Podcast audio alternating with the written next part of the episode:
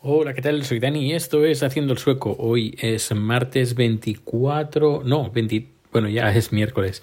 Eh, bueno, pues eh, miércoles, las 12 de la noche, 12 y 8, miércoles 24 de febrero de 2021.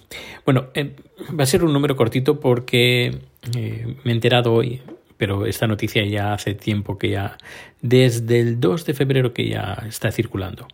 Y es que hay una nueva cepa o variante, mejor dicho, del COVID en Suecia. Es una variante autóctona aquí. Y pues eh, tiene cosas curiosas porque eh, es una, una cepa, una, una variante, pues que te la tienes que montar en casa. es broma. Bueno, en un principio pues se detectó dijeron algunos algunos test que se han hecho porque bueno en toda Suecia solo en cuatro regiones se hacen estos test para, para ver y comprobar qué, qué variantes hay. Vestra Gotland, uh, Skåne, eh, Gefleborg,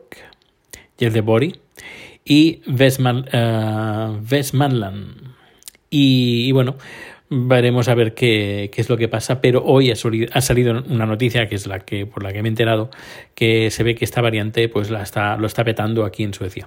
He estado mirando también una página web que se llama covariance.org y si seleccionamos por país vemos pues eh, cómo, cómo va evolucionando. Y hay una cosa que me tiene un poco, no, no sé, eh, que no lo entiendo, porque hablan de la variante de, de, Australia y luego también está la variante de el Reino Unido. Y si miro en, en Sudáfrica y, y es la variante de la N501, que es la que mayoritaria ahora en todos los países. Pero la variante de Sudáfrica eh, no sé cuál es. Así que no sé, no, no, no entiendo muy bien cómo funciona esta, esta web.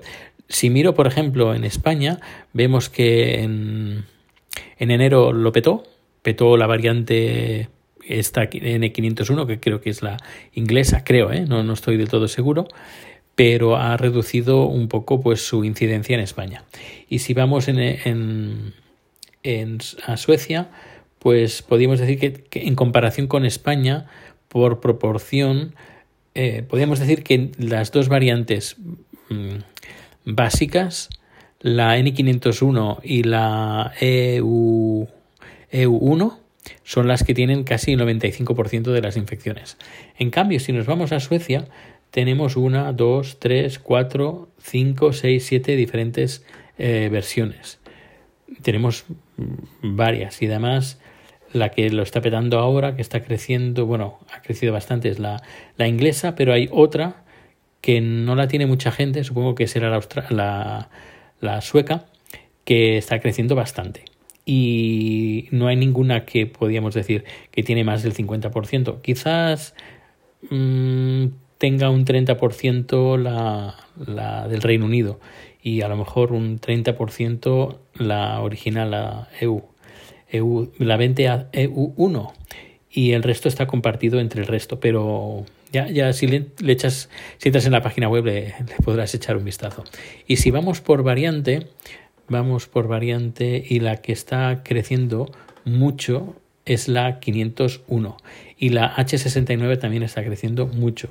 Eh, es interesante eh, ver esta, la evolución de las variantes.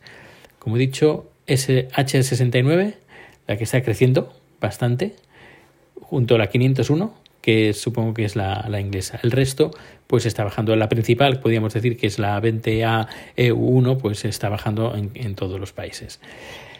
En fin, eh, pues nada, pues era esto es lo, lo, que os quería contar.